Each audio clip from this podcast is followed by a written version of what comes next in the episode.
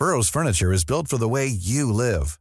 From ensuring easy assembly and disassembly to honoring highly requested new colors for their award-winning seating, they always have their customers in mind. Their modular seating is made out of durable materials to last and grow with you. And with Burrow, you always get fast, free shipping. Get up to 60% off during Burrow's Memorial Day sale at burrow.com slash ACAST. That's burrow.com slash ACAST. burrow.com slash ACAST.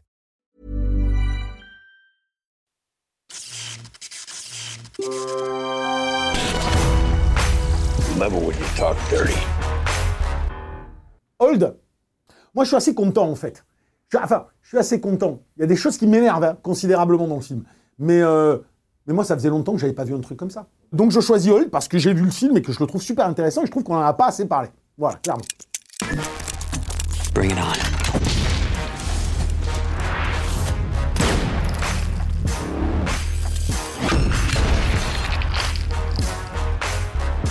Don't fuck with me. En fait, je vais y aller là, quoi. Bonjour, c'est Yannick Dahan et aujourd'hui, on va parler du dernier film de M. Night Shyamalan. Tu dis Shyamalan? Oh, moi, je sais pas, merde. Moi, je me plante sur les noms. Alors, des fois, moi, je dis Shyamalan, ouais, parce que je sais pas s'il faut dire Shyamalan. Oui, bon, ben, Shyamalan. Voilà. Il s'appelle Old et qui sort en Blu-ray, je crois, autour du 24 novembre.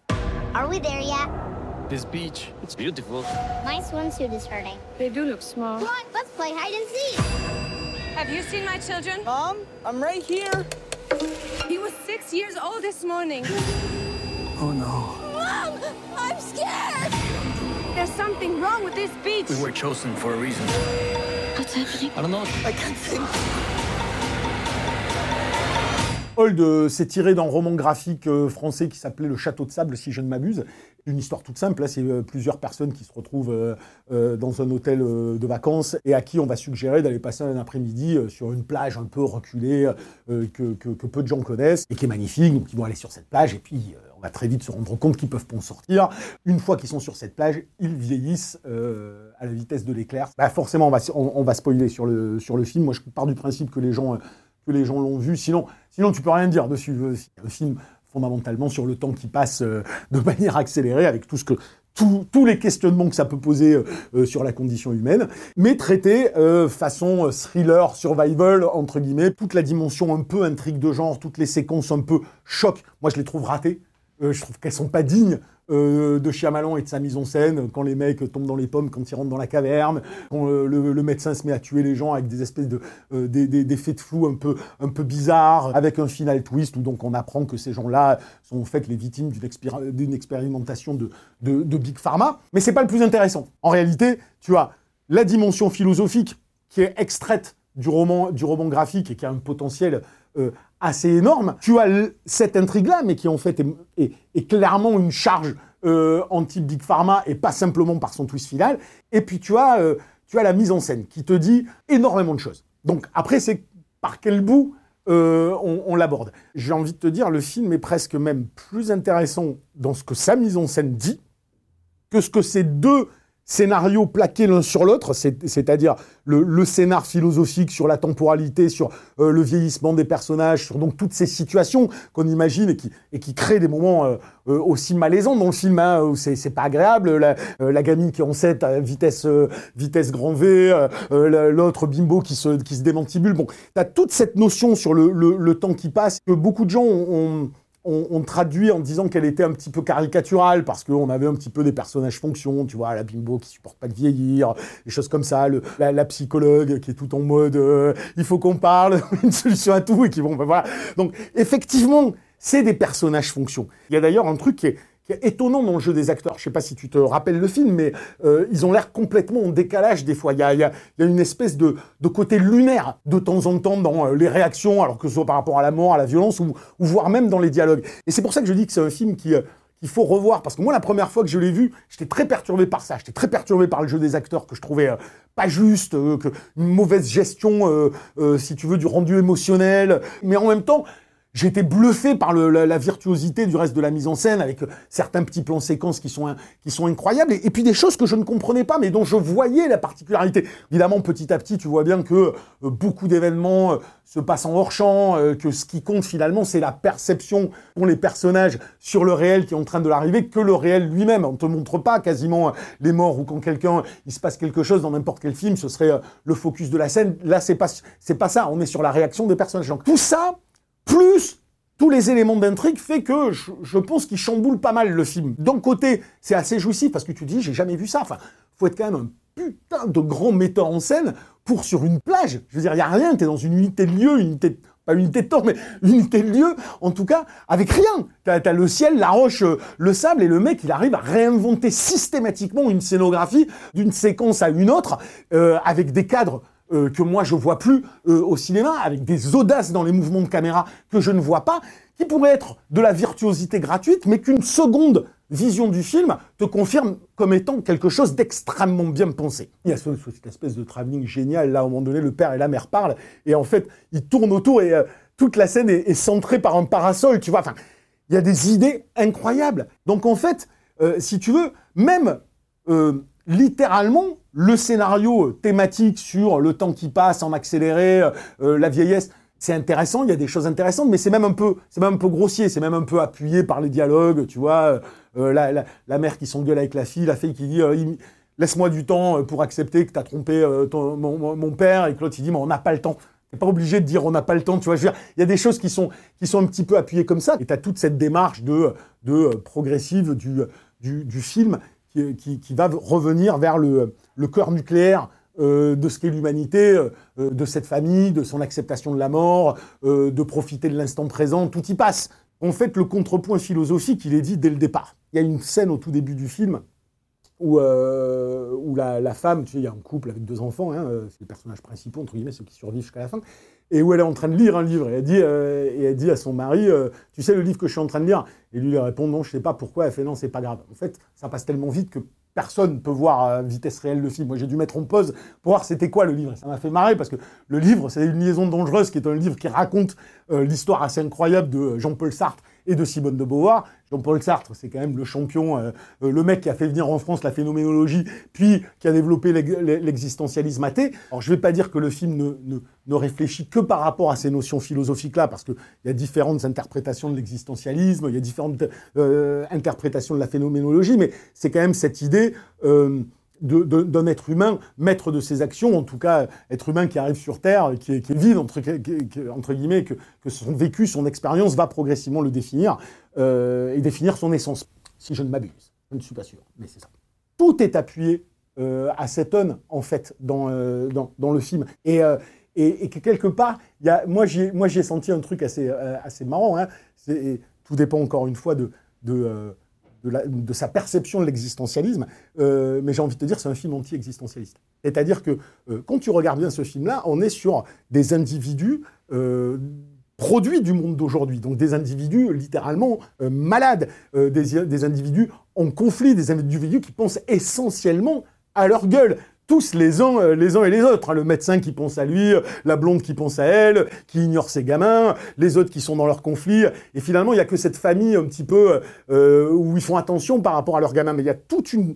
En fait, tout le film est une énorme critique de, pas simplement du monde dans lequel on est, mais de où est arrivée la société, de l'idéologie qui en découle. T'as t- t'as tout cet univers-là qu'il va tuer les uns à la suite des autres. En fait, fondamentalement, euh, des gens qui ont sacralisé la notion d'individu, qui pensent maîtriser leur dessin. C'est ça l'existentialisme. Et en fait, ils ne maîtrisent rien. Et petit à petit, euh, plus rien, euh, rien d'existentialiste dans le sens philosophique du terme n'apparaît dans le film. Je me perds un peu dans, mes propres réflexions, mais un peu c'est un peu ça. Qu'est-ce qu'il est en train de te faire dans- dans ce film-là? Il te fait une charge, euh, entre guillemets, contre, contre, Big Pharma, avec des personnages euh, complètement individualistes qui cherchent rationnellement un moyen de sortir quelque chose. Donc on est dans la raison, on est dans la science. Et la bascule, elle se fait, et c'est intéressant d'ailleurs, euh, elle se fait à partir du moment où la gamine, qui a théoriquement 7 ans dans le film, tout d'un coup se retrouve avec un corps d'adulte et, qui se confronte avec sa mère et tout ça, et qui se met à, à- à- dire T'es adulte maintenant, il faut que tu sois plus forte. Et elle, et elle fait ça en se dirigeant vers la mère et en disant il faut que tu te connectes à quelque chose de plus grand. Et ça commence comme ça. Et en fait, ce n'est jamais dit après, ensuite, dans le, dans, le scénario. Et on arrive à ce fameux final. Alors, ce fameux final qui est un faux twist, hein, puisque pour moi, c'est quand même préparé depuis le début. Puis euh, Shyamalan qui fait lui-même, euh, si tu veux, l'instrument euh, de, de, cette science euh, euh, un peu folle, l'appuie encore plus. Euh, ça, se traduit à la fin quand on, découvre donc que, euh, que tous ces gens sur cette page sont en fait euh, les cobayes d'une expérience scientifique et d'une grosse société euh, qui analyse leur maladie euh, et qui utilise la temporalité de la plage pour euh, trouver, trouver des médicaments. Donc, est marrant, c'est que une fois qu'on a quitté les deux derniers personnages, donc la, fille et le garçon qui ont vieilli, en fait, qui comprennent qu'ils ont peut-être une, une possibilité de s'en sortir, on les voit essayer de s'en sortir. On les quitte, on les voit débarquer euh, à la fin dans le labo, prévenir tout le monde, aller chercher le flic et lui dire regardez, en fait, euh, ils, euh, ils- ils font des expérimentations sur nous, plein de gens ont disparu, tout ce que tu. Là, il y a un plan, moi, qui m'a complètement frappé. Puis en plus, il, décline par, par derrière. C'est que tout d'un coup, tu vois un ralenti avec le flic qui est en train d'avancer au milieu de l'hôtel, où on voit, où on voit tous les gens qui sont en train de prendre conscience de la manipulation qu'il y a eu. Alors la caméra, elle se décadre et elle va filmer le ciel. Moi, j'étais là, mais pourquoi il va, me choper le ciel? Et deux secondes après, je suis encore plus surpris, c'est que tout d'un coup, on fait un flashback. Pas de flashback dans le film. Et là, tout d'un coup, on se retrouve avec cette espèce de flashback où on retrouve les deux jeunes vieux, entre guillemets, euh, qui ont essayé d'atteindre la barrière de corail en pensant que ça allait leur permettre d'échapper, euh, d'échapper à la plage. Et on revient au moment où on s'était arrêté avant, est que la fille, elle, est coincée. Et tu sens qu'elle peut crever et que euh, le mec vient pour l'aider. Sauf que quand, quand on les voit revenir, c'est pas lui qui l'aide à la quitter, c'est que tout d'un coup, il y a une, fissure surnaturelle, une intervention divine, littéralement. Le plan d'avant, c'est le ciel. Il t'a dit, je quitte ça pour vous montrer qu'en fait, il y a ça. Et c'est là où ça m'a fait marrer, c'est que quand j'ai vu, euh, j'ai regardé un petit peu euh, ce que les gens pensaient du film, et, euh, jamais personne ne parlait de, ce- de, de- de cette notion de spiritualité, qui est quand même propre à Shyamalan depuis, depuis ses débuts, et qu'on retrouve dans tous ses films, et pas simplement dans Signe. Euh, mais c'est quand même un mec qui s'est toujours questionné sur sa foi, euh, qui questionne toujours euh, le réel et, le spirituel. Ah bah c'est complètement flagrant là-dessus. C'est-à-dire que l'existentialisme athée d'un Jean-Paul Sartre, bon, bah, ça veut dire ce que ça veut dire. Et, dans une société qui aujourd'hui a complètement sacralisé l'individu, il en est quand même à revenir à cette notion de spiritualité. Mais il ne le revient pas, il ne revient jamais en l'édictant de manière évidente par les dialogues ou par, ou par euh, des, situations, ça ne passe que par la mise en scène. Il y a une, une vraie exigence de spiritualité dans un monde qui l'interdit en réalité. Tout va dans ce sens-là derrière de cette quête de spiritualité. Et ça passe que par la mise en scène. Moi, c'est ça. Et puis quelques dialogues au final. Quand euh, il en revient à, te dire que finalement, euh, la seule chose de l'humanité, c'est ce cœur nucléaire à la fin de, de, la famille et euh, de l'instant présent et, euh, et de ces gens-là, ben, moi, qui finalement acceptent d'être euh, d'être sur cette plage-là. Euh, J'aime beaucoup, moi, ce passage que je trouve vraiment très, très beau et puis très intelligent, cette façon de, hein, euh, le mari de dire euh, on était en lutte contre quelque chose. Elle fait oui, mais je n'ai plus de colère maintenant. C'est-à-dire que j'ai j'ai accepté ce que je suis. Aucun autre des personnages qui sont les produits du monde dans lequel on est, d'une science dominatrice, de leur raison euh, vendue en étendard ou de leur narcissisme, en fait, sont tous passés à l'as. Il est en train de dire euh, je n'ai plus de colère. Puis juste après, il lui fait j'ai oublié, c'est marrant le mot qui veut dire les sentiments que j'éprouve pour toi. Et en fait, il veut lui dire je t'aime et il sait plus comment le dire. Si ça, c'est pas, euh, tu vois, si c'est pas quelque part complètement évident, et il va plus loin encore que ça, c'est que dans cette scène-là, on est sur un plan large comme ça, le, euh, le père meurt. Alors moi, j'ai trouvé ça hallucinant. La première fois, tu, tu comprends pas forcément, tu vois, tu te poses pas la question.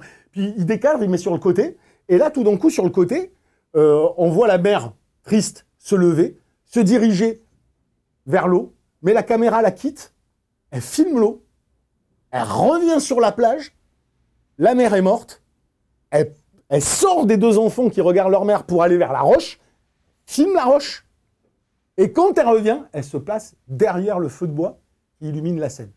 Et littéralement, euh, l'eau, l'air, la terre, euh, le feu. Donc l'essentiel, tu vois, c'est le, le- les éléments comme étant euh, la condition de notre existence tu as quand même cette notion de questionner l'existentialisme, l'idée même de l'existentialisme, alors que tout est une prison. Prison du temps, prison de la plage, prison euh, d'un système qui nous observe, qui nous contrôle, tu vois, et dont la seule issue est pour lui un appel à quelque chose qui est plus grand que nous. Et ce quelque chose qui est plus grand que nous, pour lui, dans son film, nous sauve. Littéralement. Et euh, c'est pour ça que je, trou- je- je trouve que non seulement il est extrêmement cohérent, finalement, par rapport à toute l'œuvre de Shyamalan, et à ces questionnements qui continuent, qui se, qui se perpétuent, tu vois, le, le réel, l'illusion, euh, euh, la foi, euh, le contraire de la foi, enfin, j'ai trouvé ça, j'ai trouvé ça la seconde vision encore plus brillant, et je trouve qu'en fait, si tu veux, tout ce qui est de plus riche est extrêmement subtil, tout ce qu'il y a de plus grossier est évidemment, tu vois, projeté en avant comme un élément de genre et, qui, te, et, qui, et qui te parasite. Moi, j'a- j'a- j'adore ce passage qu'on attend, n'attend pas, mais je veux dire la reconnexion entre le mari et la femme, qui au début du film avait l'intention de se séparer, euh, très clairement, se passe au moment où, en vieillissant, le mari ne voit plus. Donc il voit sa femme floue arriver. Ce que tu vois, le réel qui s'impose à toi, phénoménologiquement parlant, euh, tu le prends pour ce qu'il est et il va te, il va te définir euh, par la suite. Et là-dedans, il te dit non, il y a autre chose que ce que tu vois. Et c'est, ça qui est, euh, qui, est beau et intéressant dans le film. Et puis c'est un, voilà, c'est un cinéaste, euh, c'est un cinéaste que je trouve euh, absolument fascinant pour ça, parce que on l'a souvent dit que c'était un type qui, te mettait du fantastique dans le quotidien. Moi, c'est quelqu'un qui me, fait comprendre la philosophie du réel. En fait, la dimension philosophique qu'il y a dans le réel. Et en, filmant le réel le plus simple, très souvent. Et il en sort une dimension qu'on peut qualifier de mythologique, mais la mythologie est de toute façon une forme de la, pensée philosophique. Donc, quoi qu'il advienne, il y a toujours ça. Et je boucle, je pars en sucette, moi je pars en tous les sens. Mais tu me mets 20 centimes, je peux faire deux heures et demie. Donc voilà, moi, euh, pour tout ça, je suis peut-être un peu chaotique dans tout ce que je dis, mais parce que c'est un film schizophrène. Et donc, si vous l'avez vu, que vous avez été un peu, euh, un peu déçu, ou alors vous dites, ah, c'est très beau, mais c'est complètement con, il mérite d'être revu une deuxième fois, vraiment. Donc j'intime à tout le monde, regardez-le une deuxième fois et regardez les images, regardez les plans, et- et dites-vous simplement, littéralement, qu'est-ce qu'il filme? Et pourquoi il le filme? Bon, la minute de Yannick Dans, c'est terminé. Ah, j'allais partir sur les descriptions. Voilà, cette émission, euh, cette courte émission est terminée. On se retrouve dans une semaine et je ne sais pas de quoi on va parler. Vous pouvez nous retrouver donc apparemment tous les lundis sur la chaîne Capture Mag euh, sur YouTube et sur plein de plateformes podcast. Et si vous voulez savoir tous les détails, apparemment, il faut lire la description qui est en dessous de la vidéo. Voilà, bravo, merci. Allez, à la prochaine fois.